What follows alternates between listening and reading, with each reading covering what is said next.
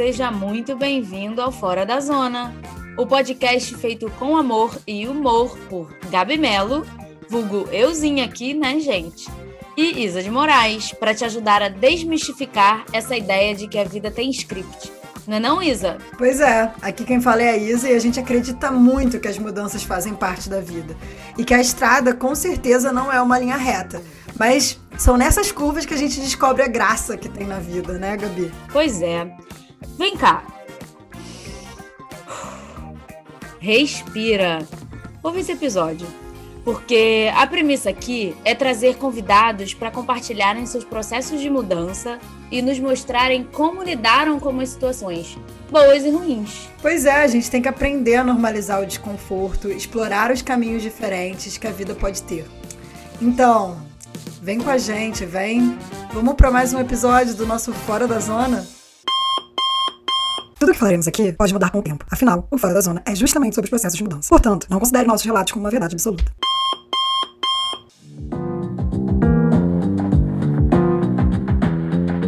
Leandro Campos é um publicitário carioca de 35 anos que já fez pizza na Austrália, vendeu salada no centro do Rio e o melhor hambúrguer da história do Leblon. E ouvi boatos que está trabalhando numa receita secreta de pão de queijo para revolucionar o mercado canadense. Esse profissional multifacetado já rodou o Brasil e o mundo, mas é um divo super acessível que compartilha muito do que aprendeu no seu arroba. Ele atende ele entende tudo de estratégia digital e desenvolveu o método da agência lucrativa. Nas horas vagas, ele atende pelo vocativo de senhor Gabriela Mello. Mas calma, não é nepotismo com essa mínima biografia que eu acabei de falar de forma bem imparcial e objetiva. Não tem nada a ver com isso, hein, gente? Pelo amor de Deus. Vocês já perceberam que o nosso convidado tem muita experiência em estar fora da zona. E é por isso que é uma honra recebê-lo aqui hoje. Leandro, você, assim como o Raul, prefere ser uma metamorfose ambulante? E aí, Leandro, como que você está se sentindo em ser nosso convidado para essa entrevista? Primeiro, obrigado pelo convite, me sinto lisonjeado, né, pela obriga... quer dizer, pelo convite de é... para ser entrevistado aqui no Fora da Zona. E, de fato, assim, fora da zona é, é onde eu prefiro estar. Né? A minha zona de conforto é estar fora da zona. Né? Então, acho que faz muito sentido, vai ser legal compartilhar aqui com vocês um pouquinho aí do, da minha história, responder as perguntas de vocês. É... Quem não me segue ainda, vai lá, instagram.com.br leandrocampos.mkt, lá eu compartilho coisas mais profissionais. Calma, que no final vai ter um momento Não, cara, isso aí é Tem que fazer antes para quem... Olha só, tem que fazer antes para quem assiste agora, depois eu faço para quem assiste depois também. É isso aí. Ah, pô. Aí já está compartilhando os ensinamentos de Marco. Então, vamos pro Conecta que tá samba para conhecer jogo rápido, perguntas curtas e grossas para a pessoa responder sem pensar. Leandro, você é um pouco de droga ou um pouco de salada? Essa pergunta sempre Olha, dá o que falar. Essa pergunta, é, eu não, eu não, agora que eu, já, que eu já ouvi algumas pessoas respondendo, eu já, eu já entendi melhor. Mas eu acho que eu tô envelhecendo, eu tô ficando mais salada. Mas eu sempre fui mais droga. mas, mas um droga bem consciente, assim, sobre, sobre as coisas. Nunca, nunca extrapolando o limite, não. Mas eu acho que agora tá, tô cada, ficando mais velho, ficando cada vez mais salada. Maravilha. Drogas lícitas, então, né? É. é. gente, olha só, droga no sentido, né, figurado, né? Ninguém aqui está fazendo, fora da zona podcast, né? A Gabriela e eu, nós não fazemos apologia a nenhum tipo de droga, lícita, ilícita, entendeu? Isso aqui é só uma piadinha. Mas fala pra gente, balada ou Netflix? Netflix, com certeza. Caralho. Com certeza. Eu sempre fui muito na onda dos amigos, mas nunca gostei muito, essa é a verdade. Boa. E drama ou ficção, Leandro? Drama, drama. Ficção não gosto muito, não. Drama. Gosto de chorar. Né? emocionado. Bota aquele draminha já pra, pra ficar no clima. Praia ou piscina? Piscina, mil vezes. Não gosto de ir pra praia, não gosto de ficar sujo de areia, ter que tomar banho depois. Dá trabalho. Só de pensar em ir pra praia, eu já fico com preguiça de voltar da praia. Porque eu sei que vou ter que lavar tem que lavar o pé em algum lugar, e não vai sair areia do pé, vai ficar aquela areia grudada no pé, nem depois que você toma banho. A cabeça vai ficar cheia de areia, você toma três banhos, fica com areia na cabeça, nunca sai. E aí eu prefiro ficar em casa, piscina, chuveiro, qualquer coisa, menos a praia. Detalhe que a gente tá morando na praia, né? É. A praia tá ali, mas Leandro não interage muito com ela, então. Não, não gosto muito, não. Só tirar foto e, e, e rapidinho voltar. Gosto de ficar, quando eu vou na praia, gosto de ficar embaixo da barraca, na sombra, tomando uma cerveja, comendo um amendoinzinho e pronto, acabou. Tem uma foto ótima, inclusive, que uma vez eu tirei do Leandro. Eu falei, Leandro, quero ir pra praia, vou pra praia, não sei o quê. A gente namorava no, no Rio, né? No Largo do Machado ali. Aí a gente foi, pegou o Uber e foi pra Copacabana. Leandro contratou uma cadeira de. Contratou não, né? É, alugou uma cadeira de praia. Aí tu acha que é o quê? Aquelas cadeiras de praia lá, cinco reais, né? Cadeira e barraca. Não, ele pegou aquelas, tipo, espreguiçadeiras de piscina, assim. Uma barraca enorme. Tava cheio de roupa debaixo daquele negócio, com óculos escuros, lendo um livro. E, tipo assim, a cara Fone da praia. de ouvido. Fone de ouvido.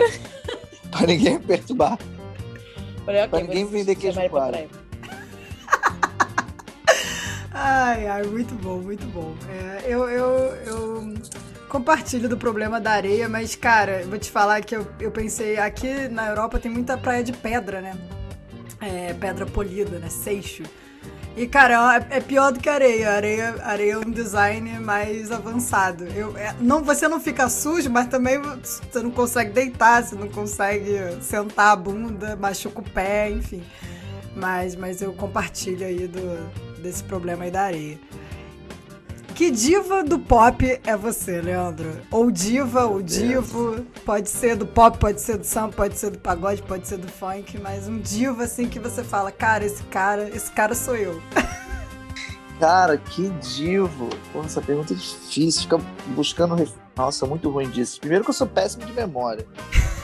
E eu não tenho muita referência, assim, de gente de, do meio cultural, sabe? Música. Eu não, não tenho. Não, não sou fã de ninguém. E do meio do, do meio do marketing, então, do, do meio. Cara. Faço Ah, tá ideia. bom, você é você mesmo. Tudo é bem, tudo É, bem. Seu é. é você, não tem problema. Conectou, conectou, uh, deu samba. Vamos agora pra, pra fora da zona. Vambora. Bora. Queria começar, Leandro, tentando entender um pouquinho da parte da tua história, de quando você foi para a Austrália, né? Porque você teve essa experiência aí na tua vida de, de ter ido morar fora e tal, de ter escolhido isso. E como que foi, assim, é, como é que você decidiu ir para lá? Por que que você decidiu morar na Austrália um tempo? Conta aí um pouquinho pra gente. Cara, como é que foi? Né? Eu, eu me formei muito cedo na faculdade, né? Eu me formei em 2000, ó, ó a idade, me formei em 2007. Só que eu, lembro que eu entrei na faculdade com 17 para 18 anos, algo assim. Então, com 21, 22 eu já estava formado. E eu já trabalhava na área e tal, e estagiei, fiz aquele, aquele caminho comum, né? Estagiei dentro da faculdade, no laboratório lá da faculdade de, de artes, né? Eu sou publicitário, então tinha um laboratório lá de artes gráficas, eu já estagiei lá dentro. Depois é, fui propagandista também de, é, de, de laboratório farmacêutico na rua. É, enfim, Caraca. é, O que, que aí- aí faz um começou a minha jornada de propagandista de É laboratório? aquele cara que, que você vai na, na clínica, você vai se consultar no médico, aquele cara que tá tudo arrumadinho com uma mala gigante, cheio de remédio dentro, Ah, fu- entendi. furando a tua vez. Entendi. O tio da É, amostra que ele grátis. passa na tua frente. É, isso aí. É. Só que eu era o novinho da amostra grátis. Aí eu trabalhei, é, já trabalhei e tal. Só que é, para mim continuava sem fazer muito sentido aqu- aquela jornada, né? Eu lembro que eu estava sempre buscando alguma coisa alternativa a, a esse caminho padrão do estágio, do trabalho, da faculdade, tudo mais. Então eu estava sempre com projetos por fora, assim, né? Começou lá atrás, desde os meus que essa minha história com publicidade assim começa muito muito é, lá atrás porque eu criei um time de futebol né onde lá na Praia da Bandeira na Ilha do Governador onde eu morei muitos anos e aí eu era Caraca. o cara que ia pro Photoshop criava o escudo o uniforme do time e tal era o dono da bola mesmo Falei, ah, vamos criar um time juntei todo mundo criamos um time Como é que era o Quantos nome anos- desse time? Praia da Bandeira Futebol Clube, PBFC. Até hoje existe, existe até hoje. disputa campeonato no Rio de Janeiro, futebol society, né? Grama sintética e tal. E, Caraca, tu tinha quantos é, anos? E foi isso, ele foi fundado em 2004. 2004. É, num 2004, fazia as contas 18. aí. 18, é, pouco antes. E aí eu era o cara, foi aí que começou a minha relação com a publicidade, assim, de criar coisa. Aí criei o site, criei o site do torneio, criei a logo, uniforme, ficava refazendo uniforme toda hora. É, ia lá, produzia coisa, enfim, organizava os eventos assim, e aí começou a minha história com marketing, publicidade e tudo mais. É, então eu sempre soube, de certa forma, o que eu gostava de fazer. Né? Eu sempre apliquei no meu dia a dia o que eu gostava de fazer. Mas quando eu fui no, é, seguir o caminho, assim, ah, estágio, faculdade, trabalho, eu fui percebendo que, cara, não é possível que não existe coisa mais legal fora daqui, né? fora desse caminho. É, tanto é que eu estagiei no mesmo lugar, agora indo lá para o Metro Rio, né? um estágio que eu fiz na área de marketing. Lá. Entrei como estagiário, fiquei um ano, terminou minha bolsa, saí, fui criar outros projetos, freelancer, fazer, fazer site, fazer logo assim para outros negócios e tal, sempre buscando alguma coisa fora. E depois eu voltei como analista de marketing, convidado para voltar. Aí eu voltei. Isso era o que? 2009. É, no metrô. Isso era 2009. E aí 2009 foi meu último trabalho, assim, é, CLT, carteira assinada, né? E aí eu lembro que quando eu entrei, eu falei, cara, eu tenho um ano para ficar aqui. Quer dizer, um ano, né? É, vou ficar aqui durante um ano. Aí eu comecei a fazer planos de viajar. Eu falei, cara, eu vou ficar aqui um ano, juntar dinheiro e vou viajar. Né? Eu sempre tive isso, né? Esse, esse comichão aí de, de sair do Brasil e ter essa experiência, assim, sem, sem, sem um propósito específico. Eu lembro até uma vez que meu pai me perguntou, Leandro, mas por que, você vai viajar? Por que, que você vai morar em outro país? O que, que você vai é, buscar em outro país que você não tem aqui? Né? Eu falei, pai, boa pergunta, não sei. Mas é justamente por não saber é, que eu queria fazer. Então eu sentia falta de alguma coisa que eu não sabia o que, que era, mas a única certeza que eu tinha é que esse caminho padrão aqui não me pertencia. Né? O fato de estar lá numa empresa e tal, bater cartão e né? Então a viagem ela veio para mim, respondendo mais sua pergunta, Gabi, a viagem ela veio para mim assim como uma busca, entendeu? É, é uma busca por algo que eu ainda não sabia o que, era, mas eu tinha certeza que, que era melhor é, do que aquele caminho que, que normalmente se projeta para qualquer profissional, né? Numa carreira comum e tal. E por que que você escolheu a Austrália? Teve um motivo? Cara? Tem, não teve um motivo específico, não. Assim, eu pensei, eu lembro que na época eu pensei em Europa, mas passou batido Acho que foi uma, uma, na verdade, foi um incentivo do, do meu ex-padrasto, né? Acho que ele já tinha viajado por lá, acho que ele me deu alguns materiais, me deu um CD, sei lá, com algumas imagens e tudo, me sugeriu. CD, é, me deu um CD, já que eu encontrei, eu estava fazendo a limpa aqui em casa, esse final de semana eu encontrei esse CD. Com Caraca! É, e você já falava encontrei... inglês? É... Cara, eu não falava inglês, eu nunca tinha. Fui é, sem falar curso. inglês. Eu nunca tinha feito curso de inglês, assim. Na verdade, tinha. Fiz dois meses de uma cultura inglesa aqui, mas saí. Mas isso eu já tinha, sei lá, 17, 18 anos, assim. Mas antes disso, não.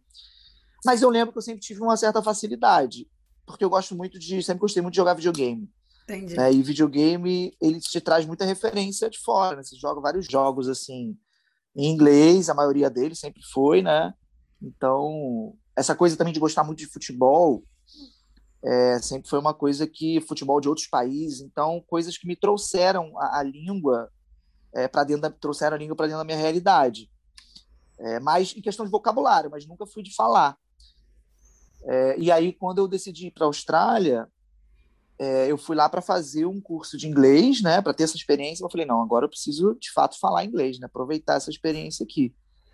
É, então fiz, fui fazer um curso de quatro, fiz curso de quatro meses, né, para fazer a prova do IELTS lá que eu queria fazer, e depois comecei a trabalhar.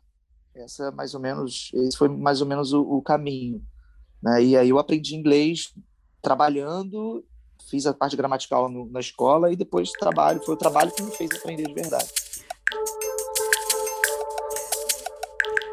E você, você não trabalhava com publicidade lá? Ou trabalhava? Não, não, eu fui subemprego, né? Eu fui trabalhar com o que dava para trabalhar, até porque eu fui com grana para ficar cinco meses. Então, para renovar o visto, eu tinha que pagar um outro curso, né? Para poder renovar o visto. Então, fui com essa missão de fazer, de aprender inglês, mas também trabalhar para fazer dinheiro para renovar o visto.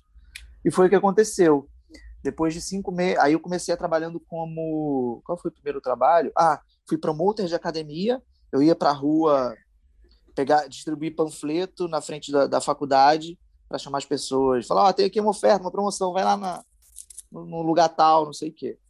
Aí fui, fui, fiz isso no início. Ah, fui promoter também de, de eventos esportivos, que às vezes tinha o jogo do campeonato de futebol, o campeonato nacional australiano, é, que eu morava lá em Brisbane, né, no estado de Queensland, e tinha um o time de futebol que era muito forte lá. E aí eu ia para frente, né, do do estádio, é, fazer aqueles eventos, as coisas de entretenimento, tinha uns mini eventos fora dos estádios, né? Então você tinha que direcionar as pessoas com os playgrounds assim que tinham lá para as pessoas se divertirem e tal. Então eu fiz isso também. Fui faxineiro de museu, eu acho que é o melhor trabalho de faxina que existe. tá, era limpinho? Era o negócio limpinho? É, é limpo, só tinha que passar o pano úmido assim nas coisas, devagarinho, fazer um trajeto com a maquininha. Não botava mão em nada, não sujava nada. Mas não tinha Cara, banheiro? O já tá limpo. E banheiro? Tinha banheiro. Mas o banheiro também era limpo. Acho que o pessoal não fazia xixi lá, não. Era Nem dava. Eu não ia no museu, não. né? Aí não tinha, não tinha sujeira. Não, não ia. É. Mas aí eu fui faxineiro, fui pizzaiolo também, que tinha um, pizza show, uma pizza shop na rodoviária. É, essa história aí... da pizza eu tô curiosa, porque assim, pizza, pizza é um negócio que assim, né, não é fácil, não é trivial de, de fazer. Tu tinha uma experiência já no ramo culinário ou tu foi. Cara, eu não tinha nenhuma experiência. Não, nunca tinha feito nada. Inclusive, eu sempre fui muito preguiçoso com cozinha. É, hoje que eu estou muito melhor, até porque eu já tive restaurante, meu irmão também começou a cozinhar e eu comecei a me interessar mais. Mas nessa época eu era totalmente preguiçoso, assim. Só que eu tive que fazer, o cara me ensinou, né? Ele falou: ah, é muito simples. Falou: ó, você tem que pesar a massa, bota tanto de farinha, pesa tudo, corta assim. Depois tu bota o recheio, o recheio tá aqui, beleza. Só que chegou um determinado momento que ele me deixou sozinho no pizza shop. Então, além de pegar o atendimento e fazer a pizza e ver a pizza no forno, eu tinha que contar o dinheiro, distribuir troco, não sei o quê. Ainda bem que lá não tinha Visa, né? Porque eu fazia tudo. Era mão no dinheiro, mão na pizza, mão na calabresa, mão no, que mão delícia. no forno. queimou, pizza queimou muita pizza nesse processo ou não? Cara, pode falar, eu não queimei. Porque eu sou bem desatento, assim, né? Eu fiquei com muito medo, mas eu acho que eu tava com tanto medo que eu fiquei atento, entendeu? Eu falei, cara, eu preciso ficar atento, senão vai dar merda aqui. E essa jornada toda aí durou quanto tempo, assim? Você, depois disso, você voltou para o Brasil, né? Exatamente. Então, isso foi, fui em 2010 e voltei em 2011. Isso é, tudo aconteceu em um ano. Em um ano. É. Um ano. um ano. E você aprendeu inglês nesse tempo também? Meio de Aprendi inglês nesse tempo. Trabalhando. Trabalhei no restaurante. Ah, é. Eu tinha três trabalhos, né? tinha o pizza shop, a faxina de manhã, que eu acordava 5 horas da manhã para faxina, depois saía 11 horas, ia para o restaurante, ia para o pizza shop de tarde e à noite era o restaurante indiano que eu trabalhava. Foi lá realmente que eu aprendi, porque lá eu fui barman, fui caixa, fui. É, primeiro comecei lavando o chão e arrumando as mesas, depois fui lá para fui para garçom, né? Depois fui para o caixa, fui para fui pro bar. Então eu rodei e foi lá que eu, que eu comecei a falar bastante e comecei a aprender de verdade, assim, porque eu, enfim, tinha, tinha bastante gente, então me relacionava bem lá com as pessoas e tal. E tu. E trabalhei em outros restaurantes também do mesmo dono. E tu agora consegue responder a pergunta do teu pai? O que que você foi buscar lá fora? Cara, eu consigo.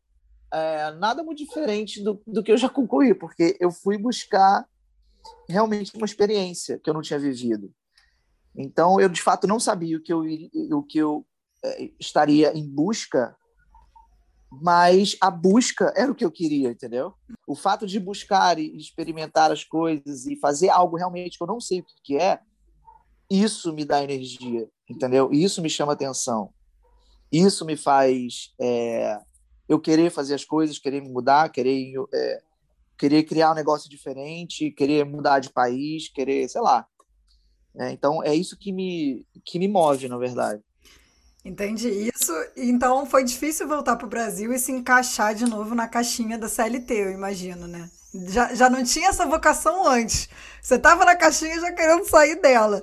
E depois de ter ganhado o mundo, como é que foi voltar? O que, que você fez quando você voltou? Qual foi a estratégia? Cara, o que, que eu fiz, né? Primeiro, acho que eu passei por um processo de mudança importante, assim, que eu, é, eu precisava ganhar essa confiança, né? Eu tinha um problema de falta de confiança antes de ir, porque realmente eu não me, não me adaptava, mas também não sabia o porquê. Então, a tendência é você achar que ah, você está fazendo alguma coisa errada, é você que é o errado da situação, é você que, que não sabe o que está fazendo, você não se adapta, você tem alguma coisa esquisita. Né? Então, isso vai minando a nossa confiança. Lá no metrô, eu lembro que minha chefe marcou reunião comigo, que eu estava performando mal lá, não sei o quê. Aí ela perguntou, Leandro, qual é o problema? Eu falei, cara, acho que falta de confiança. Então, para mim já era claro que era, mas eu não sabia muito como resolver, né? E aquilo me incomodava. E eu acho que quando eu, essa minha experiência de me jogar em outras coisas, de trabalhar, de conhecer outras pessoas, né? Lá na Austrália eu morei é, numa casa com, sei lá, 15 pessoas na mesma casa, de diferentes países e tal. E, e fui conseguir ser muito mais eu, assim, né? Não me enquadrar. E, cara, eu tava em trabalhos lá de subemprego, é, só que não era aí, não era o trabalho, entendeu? Era questão muito mais a questão da confiança, de me sentir à vontade com as pessoas, de, de me sentir é, parte daquilo ali daquele jeito que eu era mesmo, não precisar me enquadrar. Então isso foi me dando confiança. E quando eu voltei da Austrália, eu voltei mais certo do que eu queria, né? Eu falei, não, cara, não, não, não posso admitir isso. Hoje eu confio mais em mim, eu sei o que eu quero, eu não vou admitir seguir uma vida que não faz sentido para mim. Né? Então isso começou a ficar cada vez mais forte na minha cabeça. Eu não quero seguir uma vida que não faça sentido para mim. É... Então eu comecei a fazer o que eu quero fazer. Eu sou publicitário, sempre gostei, né, de, de trabalhar com isso, sempre trabalhei e tal. Era uma experiência principal, eu sempre gostei de fazer. É... Aí um amigo meu que estudou na faculdade comigo, ele trabalhava lá numa, dentro de uma gráfica, era é publicitário também, né, designer e tal. Ele falou, cara, tô com uns jobs aqui, tô precisando de gente, não sei o quê. O que, que você acha da gente se juntar e pegar esses trabalhos maiores? Eu falei, vamos embora. Aí foi a primeira empreitada, assim, como empreendedor mesmo, né? De, de empresário, na verdade, ter um negócio, vender serviço e tal, assim que eu voltei da Austrália. Tipo assim, quando eu saí da Austrália, eu já voltei decidido que eu queria fazer marketing esportivo, né? Porque eu sempre gostei dessa coisa do futebol, tal, do marketing. Falei, cara, vou fazer marketing esportivo. E aí eu fui direto para São Paulo. Antes de ir para o Rio, eu fui direto para São Paulo estudar lá em São Paulo. Peguei o dinheirinho que sobrou, ainda pedi mais um, um dinheirinho lá para minha mãe ajudar. E aí eu falei, ó, me, me, dá, me empresta um dinheiro de início aí para eu pagar as primeiras mensalidades até arrumar um trabalho, não sei o quê. Aí ela me ajudou.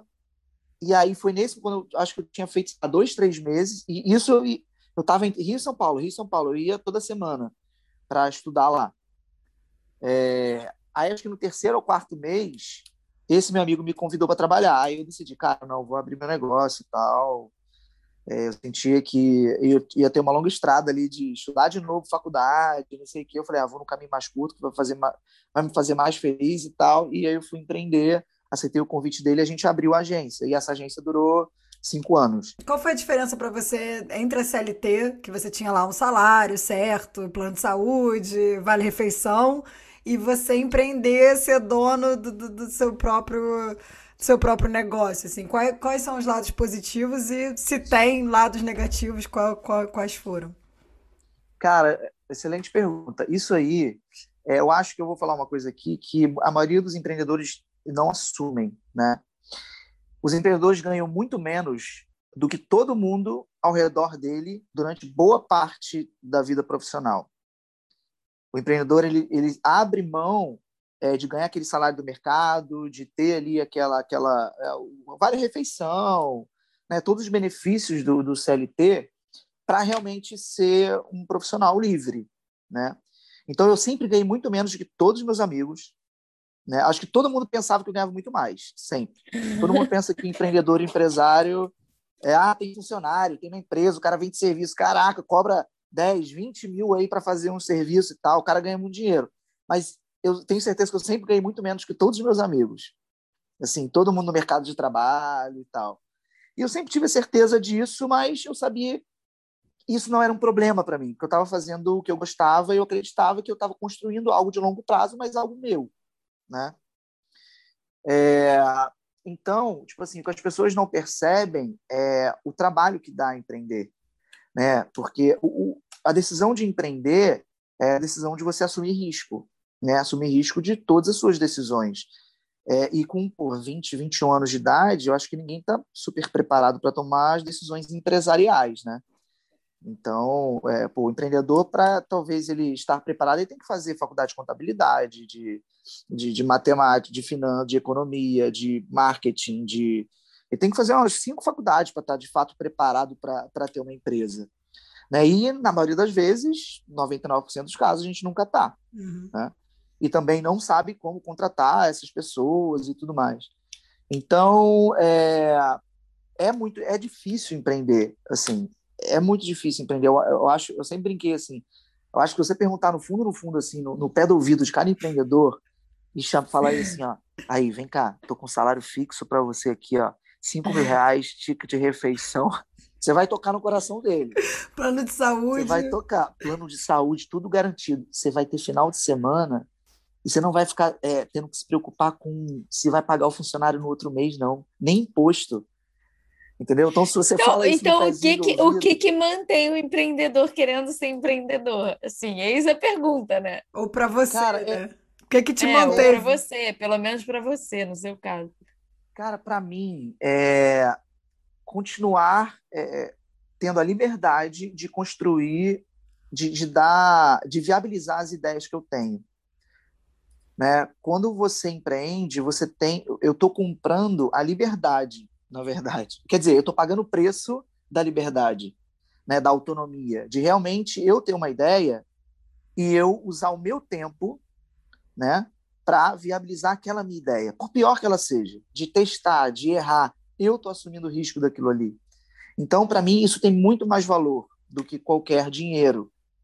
Né? Então, o fato de eu estar, tá, é, de eu poder, é, tipo assim, errar, quebrar um negócio, mas depois com a mesma autonomia e liberdade, poder construir outro, melhorar aquela ideia, melhorar ainda mais, e ter um outro negócio e, e continuar com essa liberdade, né? É, para mim é muito é muito melhor. Essa é a minha zona de conforto, entendeu? Caramba. Então, uhum. é, isso que passa pela minha cabeça, assim, isso para mim vale muito mais do que dinheiro. Mas óbvio, né? A gente vai crescendo, o dinheiro vai fazendo falta. É, o empreendedor no início, principalmente eu, classe média, eu sempre tive apoio dos meus pais, então sempre estudei em escola particular, nunca passei perrengue, nunca passei fome, nunca passei necessidade, mas também eu queria ter minha própria vida, sempre paguei as minhas contas. É, acho que desde quando eu comecei a estagiar, eu sempre fiz questão de pagar as minhas contas fora teto e alimentação, tá? Uhum. É, e quando a gente vai crescendo, né, criando família, querendo ter filho, o dinheiro vai, vai fazendo falta, né? Tudo que eu abri mão até, sei lá, os 25 anos, é, o dinheiro vai falando mais alto também, porque, cara, você não consegue, sei lá, alugar um apartamento legal sem dinheiro, você não consegue comprar as coisas que você quer sem dinheiro, você não consegue viajar sem dinheiro, você não consegue ter filhos sem dinheiro, você não consegue casar sem dinheiro. E é aí que a pressão é, no empreendedor vai ficando maior teve um meio tempo aí disso tudo que você mudou de área dentro do empreendedorismo, assim, né? Você abriu restaurante, abriu hamburgueria. Quero até que você conte um pouquinho dessa experiência para gente. Isso tinha um pouco a ver com essa mudança aí que você está falando, assim, em termos de buscar ter talvez uma, alguma estabilidade dentro dessa, dessa vida de empreendedor, não CLT? Cara, não, e eu acho que isso não estava pelo menos eu não, não, não, nunca pensei nisso, que está diretamente ligado a, sei lá, ter um negócio mais sólido, né, mais consistente, ou que fature mais para ter mais uhum. dinheiro. Não necessariamente, assim. Eu só é porque eu não tenho problema com mudanças. Então, para mim, não foi difícil abrir mão. Ah, eu tinha uma agência durante cinco anos. É o que para mim não foi difícil é, ter quebrado a agência, né? Porque depois de cinco anos a minha primeira agência eu quebrei realmente, fechei ela e foi aí que eu decidi abrir é, o restaurante porque eu sabia que meu irmão sabia cozinhar, meu irmão chefe, né? Ele tem os projetos dele hoje e tal. Ele sabia cozinhar. Eu falei, cara, tá aqui, eu tenho um produto, eu sei fazer marketing, eu vou apostar em alguma, um produto. E simplesmente eu escolhi um negócio diferente, que eu nunca tinha feito, nunca tinha arriscado e tal. Então, acho que foi muito pela novidade, assim, né? A experiência, é, a experiência no restaurante lá indiano e na pizza shop também te, te inspirou nisso? Você usou alguma coisa? Teve um cruzamento cara, aí? Cara, é verdade, com certeza, com certeza. É, é, foi aquela, aquela coisa a mais que me deu confiança. Falar, não, eu sei atender cliente, eu sei como é que funciona o restaurante, é, eu sei é, como é que faz compras, eu sei que precisa fiscalizar, não sei o quê. Então, realmente, isso de fato influenciou mesmo. Eu vi que aquilo ali era possível, né? Porque o que a gente o que eu preciso ver assim antes de tomar uma ação é, é ver que aquilo ali é possível e por isso eu vou lá e experimento. É, eu não uhum. simplesmente também me jogo nas coisas é, de maluco. Eu vou lá e tento fazer pelo menos algum experimento inicial para ver se aquilo ali faz algum sentido, né? E aí quando eu vejo que faz sentido, aí eu corro atrás. Tanto é que eu fiz um curso para gestão de restaurantes e tal. Então não simplesmente não me jogo. Eu tento me preparar basicamente, principalmente experimentar antes de fazer. Entendi. E aí você você saiu da salada pro hambúrguer. Foi foi um na sequência Cara, do outro? Foi, foi, na verdade. foi da foi droga para né? salada, da salada para droga. Foi. Cara, foi junto e foi um, um, erro grande assim que eu cometi e que eu vivo cometendo de, de não dar tempo para as coisas acontecerem, assim, sabe? Eu fico tanto na ansiedade de criar algo novo que eu não dou o tempo que, que as coisas precisam para elas maturarem, né? E, e, o negócio ele reflete muito a vida, assim, né? Você precisa experimentar, botar para funcionar, sentir, amadurecer, errar, ajustar e aí a coisa continua. Né? E, e se você insiste naquilo ali, a tendência é sempre melhorar. Então, eu nunca tive essa paciência. Né? Então, essa coisa, ah, não, eu quero mudar. Eu sempre enjoei, enchi o saco das coisas e decidia mudar logo. Né? Você, você ia para sua zona de conforto, que é mudar, né? A minha zona de conforto é mudar rápido. Tipo assim, eu prefiro muito mais lidar com. É muito mais confortável lidar com o novo do que ficar melhorando algo antigo, sabe? Uhum. do que ficar uhum. mexendo, resolvendo algo algo antigo. É como se eu falasse, ah, cara, isso aqui eu já sei, né? ah, é, não, eu fico com mais tesão se eu fizer algo novo. Em quanto tempo a salada ficou antiga? Quanto tempo? Quanto... Um ano e meio. Um ano e meio. em um ano ele viveu tudo aquilo na Austrália que ele falou, e, e agora, um ano e meio, a salada já estava batida. Gente, conectando com o episódio passado sobre maturidade, experiência, tempo, o Leandro ele tá, ele tá distorcendo o tempo e o espaço, compactando o máximo de experiência no mínimo de tempo, né? E aí, em paralelo, você abriu a hamburgueria em paralelo, abri, abri hamburgueria sem a mínima condição financeira, sem, sem ter a mínima noção do que eu estava fazendo. Eu fui lá e abri, abri hamburgueria com meu irmão também, porque eu sempre soube, pelo menos, eu sempre soube criar pelo menos bons produtos. Né? Isso eu sou bom. Em criar em saber criar coisas que as pessoas vão gostar, pelo menos. Eu posso não ser um bom gestor, um bom um cara do financeiro, um bom de dar a pessoa de dar continuidade no negócio em si, mas eu sei criar bons produtos. Então, eu vi no meu irmão ali um potencial. Falei, cara, o cara cozinha pra caramba, vem para cá, eu sei fazer marketing, pelo menos empacotar uma coisa eu sei. Só que no mundo dos negócios isso não é suficiente, né? E hoje você olhando assim para trás, você acha que se você for fazer um balanço, né?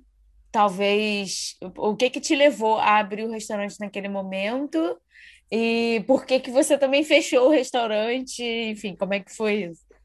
eu acho que é, eu fiquei frustrado com o lance da agência, né? Durante cinco anos trabalhei a beça ali e tal, e eu não tive o retorno que eu gostaria, então fiquei um pouco frustrado. E eu acho que essa frustração fez ter um pouco, ah, quero, quero essa porra para minha vida mais não. Quero uhum. isso mais não, vou abrir outra coisa completamente diferente. E aí fui para minha zona de conforto de criar algo novo. Uhum. Então, é tipo assim, deixar de lado aquilo ali, eu acho que, tipo assim, aí voltando até pro episódio anterior, né? Falta de maturidade, assim, de, de não querer aceitar quando as coisas não deram muito certo e simplesmente ignorar as coisas é, e não levar aquilo ali como um aprendizado, né? É, então, acho que a frustração me fez falar, ah, quero algo novo totalmente, muda totalmente. Aí muda totalmente, vai para um restaurante, ah, não tá bom, vou abrir uma hamburgueria ah, não tá bom, sei lá, o que eu vou fazer agora, entendeu? Mas deixa eu te falar, você falou que todos os produtos que você cria são bons. Tinha alguma coisa nesse cardápio aí que tu não comia? Ou tu comia tudo do, dos restaurantes você comia? Cara, tudo restaurante eu comia. A salada. E, eu, e, e o da salada eu aprendi a comer. Porque eu não comia, é, tinha cuscuz marroquino, quinoa, essas coisas mais saudáveis eu não comia. Inclusive, nessa época, comecei a, a, a deixar de ser droga e passar a ser um pouco mais salada. Assim. de verdade. Mas, mas teve alguma motivação para isso? Ou foi só porque tinha salada todo dia? E aqui, só porque esse... tinha salada todo dia. Tá, então realmente. realmente foi no sentido não figurado da frase. Foi de fato salada mesmo. Né? Você não quer dizer que você passou a ser um pouco dia. mais responsável. Não, mas é aquilo também, né? É, a experiência foi me trazer. Pô, é, é, pô, eu fico mais leve comendo esse tipo de coisa aqui, hein? Tem, tem coisa boa aqui. Eu comia porque tinha, porque eu queria economizar também. Sobrava comida beça no restaurante. Mas eu aprendi a gostar e falei, opa, tô mais leve aqui. Isso aqui é melhor do que uma pizza, hein? Isso aqui é melhor do que um, um arroz, feijão, galeta, batata portuguesa. Então, fui sentindo, uhum. falei, ah, então fui descobrindo que aquilo ali também era, era comida. Assim, olhando de fora, né, é, a gente vê tua trajetória, sei lá, ah, o cara que era do. que teve um. Primeiro montou um time de futebol, aí depois foi estudar publicidade, aí depois foi para a Austrália, aí depois montou uma agência, e depois montou um restaurante. Parece que essas coisas não têm muita conexão, assim, olhando de fora, mas eu queria entender de você, assim, é... o que, que você acha que conecta tudo aí nessa história toda, se tem alguma conexão? Cara, essa é uma pergunta que eu me faço constantemente, assim, mas o que, o que eu penso que justifica um pouco é porque eu, eu acredito muito no, no empreendedorismo assim como uma é, o empreendedorismo é a minha plataforma de, de impactar as pessoas né? então eu sempre gostei de estar conectado com negócios que, real, que realmente impactam as outras pessoas é, e eu percebia isso tipo assim eu gostava de, de atender as pessoas acho que a experiência que eu tive na Austrália no, no restaurante eu, eu gosto muito de servir servir mesmo, tipo assim, servir as pessoas. Né? E eu, eu vi, eu aprendi bem isso e, e vi quanto eu gostava quando eu estava servindo a mesa das pessoas. Né? Realmente resolvendo o problema. O que, o que o senhor quer? Ah, quero comer isso, quero comer aquilo. E ver as pessoas satisfeitas com algum produto que eu estava levando, um serviço que eu estava oferecendo, isso me fazia bem. Uhum. Né? Então, também ajudar os negócios, que é o que eu faço na agência, ajudar os negócios a prosperarem, a, aumentarem a receita, terem mais dinheiro, porque eu sei o que o empreendedor passa do outro lado também. Então, é, essa minha plataforma de usar o empreendedorismo sempre foi minha plataforma de impactar a vida das pessoas positivamente, seja no restaurante, é, mostrando uma, oferecendo uma boa comida, servindo a pessoa bem, ou seja, oferecendo um serviço que vai ajudar o negócio dela a prosperar. Né? Então, o ponto de conexão disso tudo é o empreendedorismo. Você acha que, que ter feito publicidade foi uma boa escolha para, tipo assim, ter uma base para essa, essa carreira de empreendedor? Porque não tem faculdade de empreendedorismo. Você mesmo falou que para ser um empreendedor completo teria que fazer cinco cursos e tudo mais. Mas você acha que a publicidade foi um, um tijolo aí ideal na fundação da, da, da sua personalidade empreendedora? Você tá, teria um outro curso que você fala, putz, esse talvez servisse mais, ou gostaria de ter feito também? Cara, não, acho que esse, esse foi o curso, acho que o curso que eu deveria ter feito, porque é onde eu consigo botar minhas ideias para frente, assim. É, eu costumo pensar nas ideias, né, partindo da identidade visual delas, assim, da logo, do, é, do que ela representa para as pessoas, do que de fato eu estou empacotando e que a pessoa está vendo na prateleira. Então, essa sempre foi a minha prática. Eu, eu, eu, sempre fui um pouco designer, né? Eu sempre criei as coisas mesmo, nos programas e tal. Então, essa sempre foi Inclusive, a minha Inclusive, a nossa logo foi você que criou, né? Aí, viu? Spoiler. Vou cobrar depois. Ah, só se... Meu amor, tem que fazer a estratégia toda para poder dar certo para comprar, né? Por enquanto estamos aí fazendo esse trabalho filantrópico. Tá bom. É, mas aí, é, então essa sempre foi a minha forma de dar, de dar cara para negócio, assim, através da parte visual, né? Porque é aquilo, quando alguém chega para você com uma ideia, é é muito mais fácil alguém te explicar uma ideia. Cara, olha, olha isso aqui, olha essa logo aqui, olha a logo desse restaurante. É, é muito mais fácil a pessoa entender a sua ideia se ela, se ela conseguir enxergar a parte visual daquilo ali, porque o ser humano é visual antes de qualquer coisa. Né? Então, eu acho que eu fiz o curso certo, sim, por conta disso, dessa minha habilidade que eu identifiquei logo cedo, né, como designer, assim, como alguém preocupado com essa parte estética. É, e aí, com o marketing, né, que eu fui aprendendo como vender, isso ainda ficou mais forte, porque eu sabia que, além de viabilizar, eu sabia como transformar aquilo aí de fato num produto ou num serviço para oferecer para as pessoas. E teve um. Como é que você chegou nesse curso assim? Foi muito intuitivo? Você foi se auto-observando, sei lá, na tua adolescência e tal, para você falar assim: ah, é isso que eu quero fazer pro resto da minha vida. Como que foi até você chegar nesse lugar?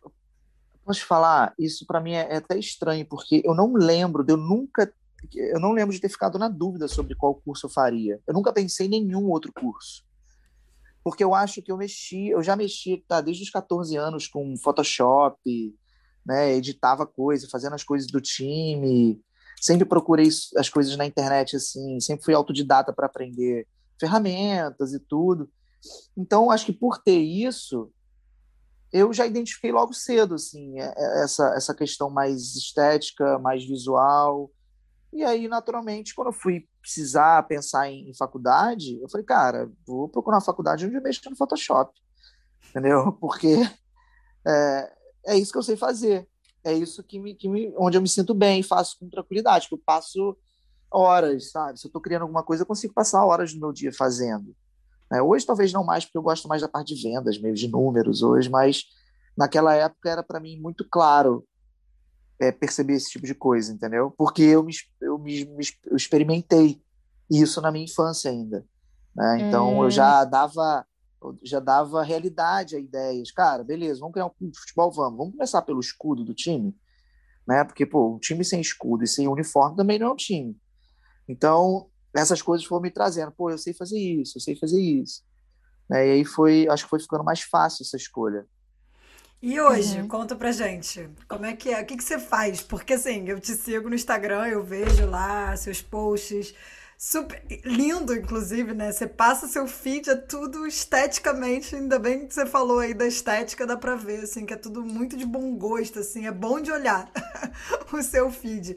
E você tá sempre falando de estratégias digitais, de marketing é, digital, mas assim, eu sou completamente leiga nesse assunto, assim, completamente. Acho que, acho que inclusive, a minha área beneficiaria muito dos seus serviços. é, conta pra mim, como é que é a sua rotina? Tu acorda de manhã, o que, que é um dia na vida de Leandro Campos atualmente? Vamos lá, o que, que eu tenho hoje? É, eu vendo meus, meus produtos, meus infoprodutos, né, produtos de conhecimento, que são os meus cursos, né? Eu tenho um curso que ensina pessoas a criarem suas agências digitais. É, eu tenho curso que ensina as pessoas a postarem conteúdo na rede social. Eu tenho curso que ensina pessoas a criarem anúncios no Instagram, no Facebook. É, enfim, coisas que eu não vou parar de criar. Então, esse é um, esse é um negócio que eu tenho. Inclusive, a Gabi é minha sócia, né? Gabi Nessa é empresa sócia. de. É, Sou dos produtos digitais, sim. Desses, Exatamente. Porque, então a gente criou uma empresa só desses produtos digitais que eu vendo, esses cursos e tal. A Gabi é minha sócia, ela faz, ela, enfim, a gente toma as decisões juntos, ela faz mais a parte financeira, também de organização do, do negócio em si. É o que faz É porque alguém cria, tem, tem que ter alguém para colocar o negócio para funcionar, né? Porque a, a zona de conforto dele é ficar criando, né? Ele mesmo disse aí. Só que tem o dia a dia da coisa, né?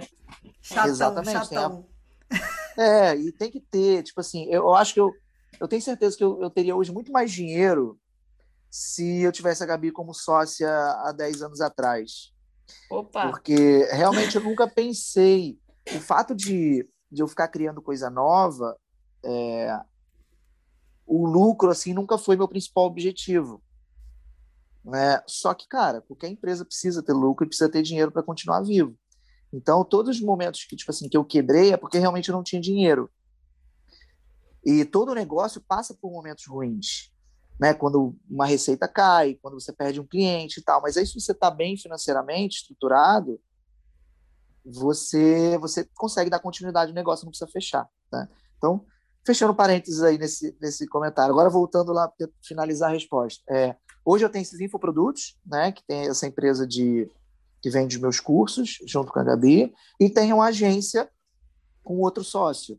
Né? E a gente vende serviços de marketing digital é, para empresas, né? para cursos de inglês, é, empresas de contabilidade, é, escolas bilíngue e tal. Então, tem alguns clientes desse sentido que a gente ajuda eles a, a atraírem leads, né? potenciais clientes para os negócios deles.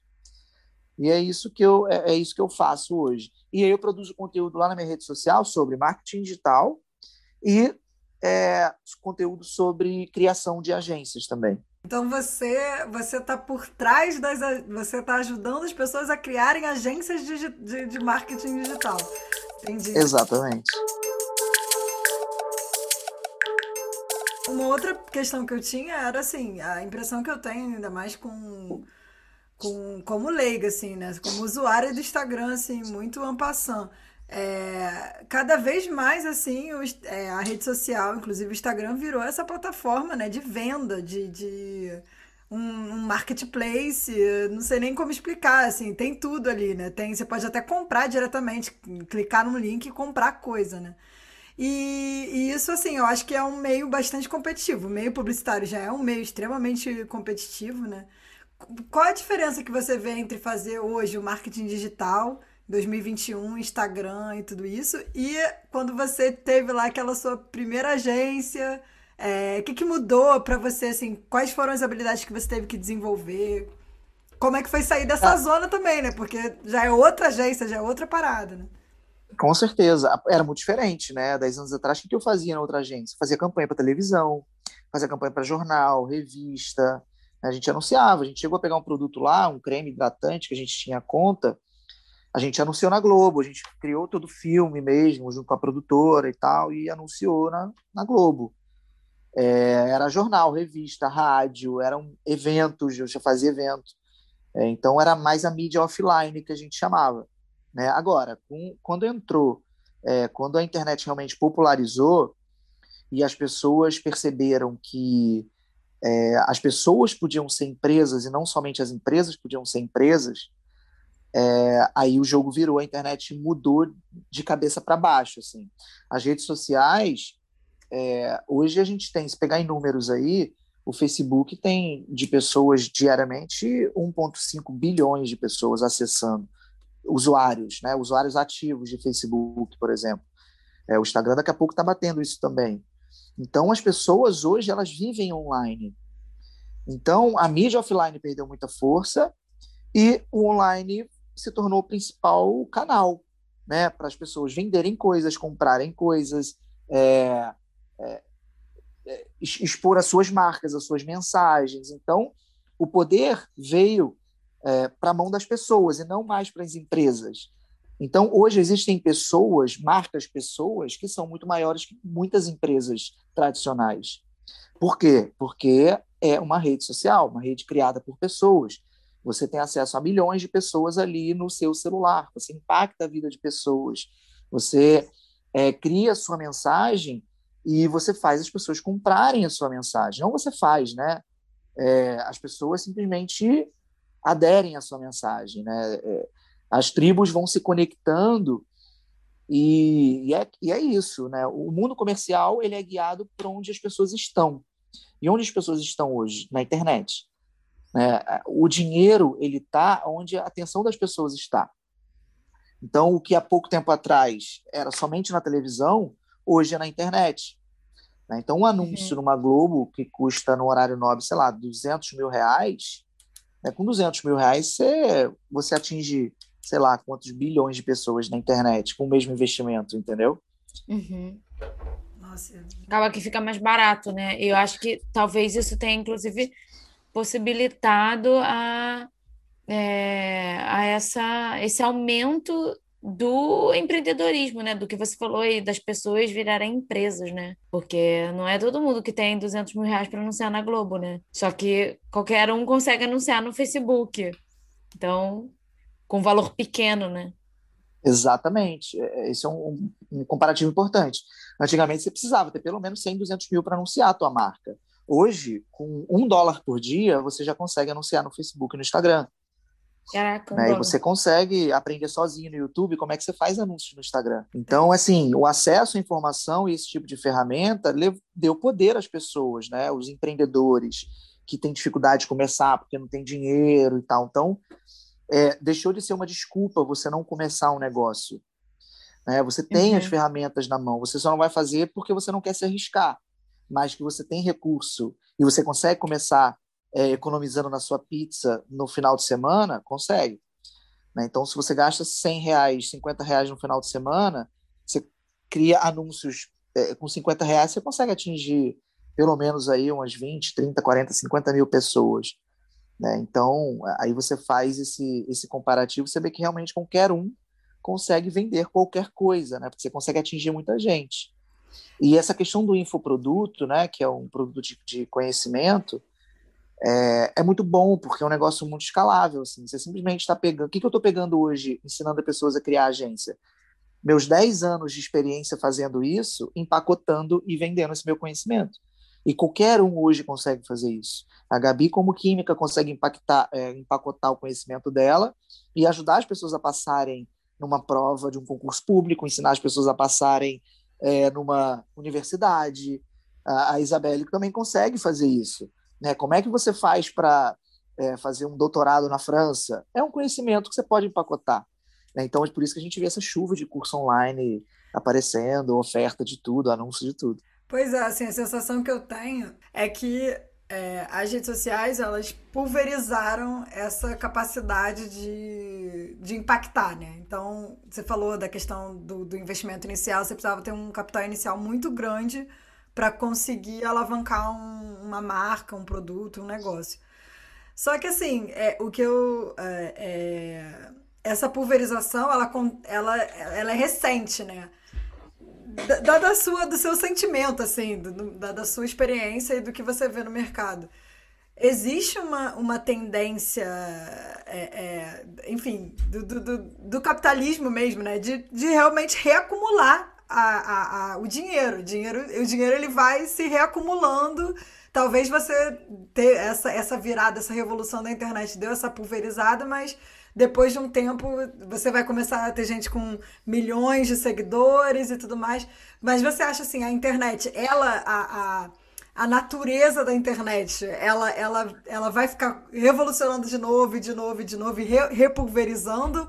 Ou você acha que de, depois de um certo tempo essa barreira vai se criar também e vai ter que vir uma outra tecnologia, uma outra coisa? Cara, eu acho que são ciclos, sim. Assim, a internet ela é, ela já é, ela marca uma, uma era, né? Ela marca uma era. O mundo mudou por conta da internet, as pessoas conectadas o tempo todo. Fazer isso que a gente está fazendo aqui alguns anos atrás não era possível. Não é. Né? É, isso gastando pouco, né? Gastando na internet. É. Que, então, é, agora eu entendo que são ciclos. O que está acontecendo agora? Os anúncios estão ficando cada vez mais caros. Por quê? Tem cada vez mais pessoas na internet, tem cada vez mais pessoas anunciando. As empresas pegam aquele caminhão de dinheiro que elas investiam em televisão, botam na internet. Então vai dificultando a vida do empreendedor que está começando, porque vai ficando cada vez mais caro. E a gente vê um novo inchaço hum. é, do mundo dos negócios, assim, né? Mas por conta dessa pulverização, que é uma coisa, é um caminho sem volta, que já está pulverizado, as pessoas já estão conectadas, uhum. né? O poder já está distribuído, não está na mão de empresas. Isso aí é um caminho sem volta. Eu acho que nunca mais vai voltar para o capitalismo de antes, assim, né? O poder só na mão das empresas. Eu acho que a tendência é o contrário. É, é, é as pessoas se transformarem em marcas empresas, uhum. se profissionalizarem como empresas, e aí elas irem caminhando como um negócio, mas não necessariamente é, precisando ser uma empresa super tradicional de anos. Então, o que várias empresas demoraram, sei lá, 150 anos para construírem, eu acho que daqui para frente a velocidade vai ser muito maior. Assim, aí eu consigo criar minha marca e fazer os meus milhões aí em um ano. Por que não? Entendi. Né? Uhum. É, Nossa, então é depende. Muito interessante. É, muito, muito, mas eu acredito que é um ciclo. Tem um inchaço, já está tendo um inchaço. Ainda tem muito, muito caminho ainda. O Brasil ainda é, é bebê perto do mercado dos Estados Unidos, por exemplo, no marketing digital. E mas está eu... tendo inchaço, vai ficando mais caro, vai dificultando a vida de quem está entrando, vai ficando mais difícil. Mas daqui a pouco vai vir uma nova tecnologia que vai democratizar ainda mais é, é, esse esquema todo, vai, vão vir novas soluções, porque tecnologia ela, ela é infinita, assim, né? A, a, o que você consegue criar com a tecnologia é infinito. Né? São dados, são coisas que. Então, é um caminho sem volta. Então, vão. Sempre tem um inchaço das coisas, natural, de tudo, de qualquer coisa nova que apareça, mas com certeza vão vir cada vez coisas, vão vir coisas novas a cada ciclo, assim, cada vez mais ágeis, mais baratas, mais simples. É, eu acho que isso não, não vai parar. Nossa, e você está muito bem posicionada, porque você está. Porque uma outra coisa que eu vejo, e eu acho genial agora você falando, me fez pensar muito nisso também, é que, na verdade, quando você está num mundo de tanta mudança, de tanta informação, de tanto vídeo no YouTube, de tanta coisa em qualquer plataforma, o que você precisa é curadoria, né? Você precisa de alguém que tem experiência e consiga te falar, olha, isso aqui é um conteúdo bom, organizado, né? Eu vou te dar um acompanhamento e eu vou te ensinar a usar outros conteúdos, a, a desenvolver essa perspicácia. Então, eu acho incrível esses produtos que você está criando, porque é, é, é, é, justamente ensinar a pescar, realmente, né? Exatamente. E aí, essa... Porque um curso, né, ou um treinamento, um programa que você venda, ele nada mais é do que um recurso que já está disponível gratuitamente, organizado. Porque tudo, todo programa, um curso que você vai comprar, você está comprando um atalho, um caminho mais certo, um caminho mais rápido. Né? E aí vem a coisa da velocidade da internet. A velocidade da internet faz com que a gente queira ouvir o áudio em duas, quatro vezes.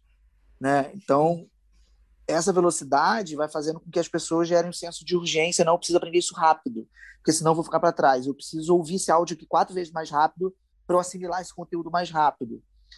Né? Então, se você cria produtos que fazem a pessoa ganhar a moeda de hoje, que não é mais dinheiro, é tempo, né? aí você, você ainda consegue fazer bastante dinheiro na internet. É simplesmente encurtando o caminho das pessoas. A gente tem uma diva do pop que a gente homenageia aqui, que é a nossa querida Britney Spears. E o nosso quadro é o Oops, I Did It Again. Que, traduzindo, é a porra, fiz isso de novo.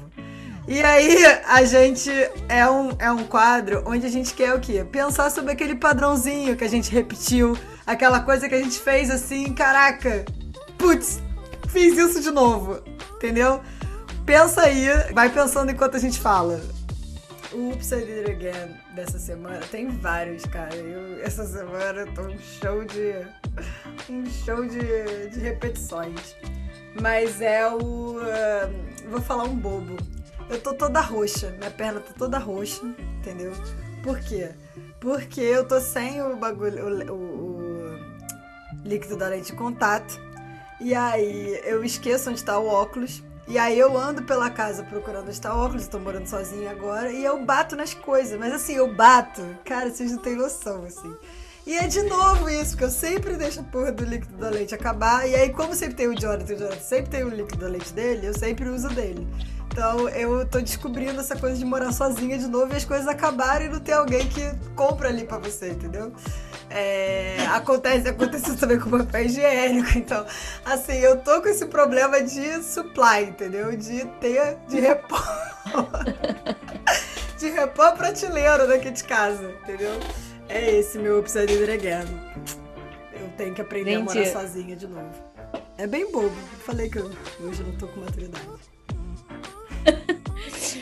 Ai, cara, o meu upside again dessa semana, eu acho que tem a ver com eu entrar no modo que eu acho que eu chamo de modo fazedor.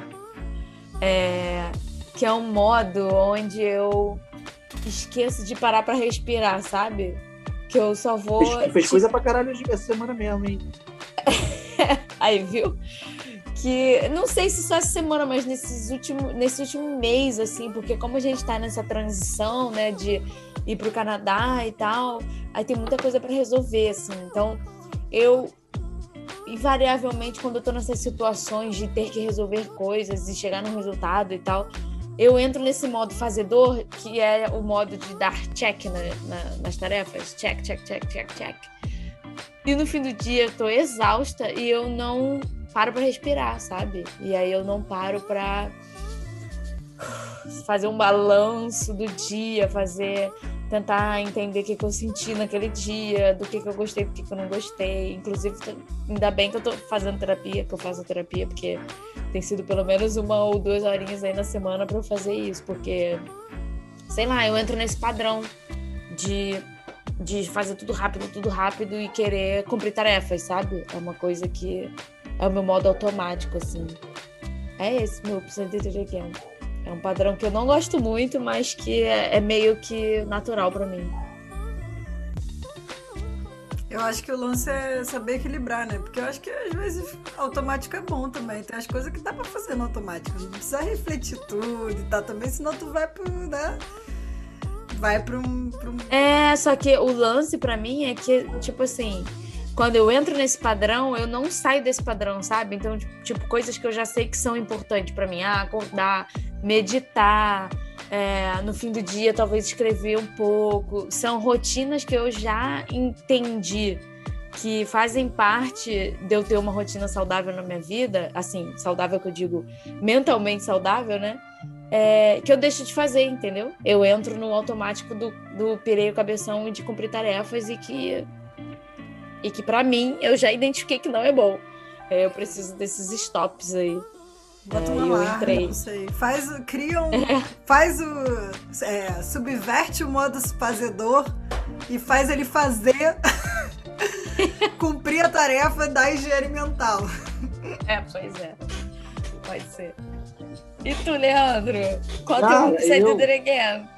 Meu upside direct são duas coisas. Uma mais simples, uma mais simples, que é o fato de eu ter me organizado mais uma vez a minha, a minha semana no domingo e não ter feito nada do que eu planejei na semana. Uhum. E o outro é mais uma vez, é, mais uma vez está me questionando sobre o que eu estou fazendo atualmente. Tá... Sobre, em relação ao trabalho, se a agência para mim faz sentido, se, se é isso que eu quero fazer quando eu for para o Canadá, o que, que eu gostaria de fazer de diferente. Mas aí vem todas as responsabilidades na cabeça também, né? Porque eu já não tenho mais 21 anos.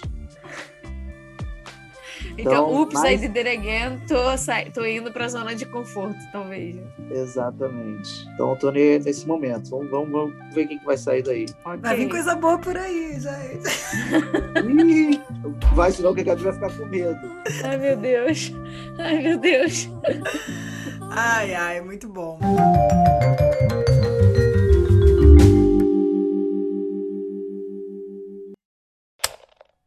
Oi, oi, meu povo, tudo bom por aí com vocês? Olha, tô passando só pra dar um recado rápido. Esse episódio aqui, quando a gente tava gravando, o papo rendeu tanto que ele ficou gigantesco. Então a gente resolveu dividir ele em dois. E aí, o próximo episódio vai ser continuação desse último aqui. Vocês acabaram de ouvir, beleza? E esse foi mais um episódio do Fora da Zona. E se você gostou, passa pro amiguinho, passa pra amiguinha, pra mãe, pro pai, pro irmão, pro marido, pra esposa, pro namorado, namorada, pro crush, enfim, espalha pra geral. Isso! Não estamos aqui roubando nem matando. A gente só quer mesmo é compartilhar apoio nesse mundo que já está totalmente de pernas pro ar, né? E compartilha também pelo WhatsApp, pelo Instagram, pelos stories, vai fundo. A ideia também é comentar. Comenta, fala o que você achou. Cada episódio vai ter um post e a gente quer que esse espaço vire uma grande conversa para além da gente, com os amigos, com os amigos dos amigos. A gente quer discutir, debater e aprender. Exatamente. Quer dizer, talvez a Isabelle responda aos comentários. Eu sou meio esquisita com as redes sociais, mas tá beleza, vai ter um post e você vai poder comentar. Eu vou adorar ler os comentários, mas tá maneiro. É, só tem uma coisa que eu lembrei. É, se você tem uma história gostosa de da gente conversar a respeito dela, de sair da zona de conforto e quer contribuir com a gente para construir mais conteúdo sincero aqui nesse espaço, entre em contato com a gente lá pelo arroba fora da zona pode. Isso. Pois é, é para mandar DM e aproveita logo para seguir esse arroba. E o Spotify também, para ficar sabendo sempre que sair um novo episódio. Isso aí. Então, muito obrigada por ouvir esse conteúdo. E fica ligado que a qualquer momento mais entrevistas inspiradoras estão por vir. Até o próximo. Beijo! Um beijo!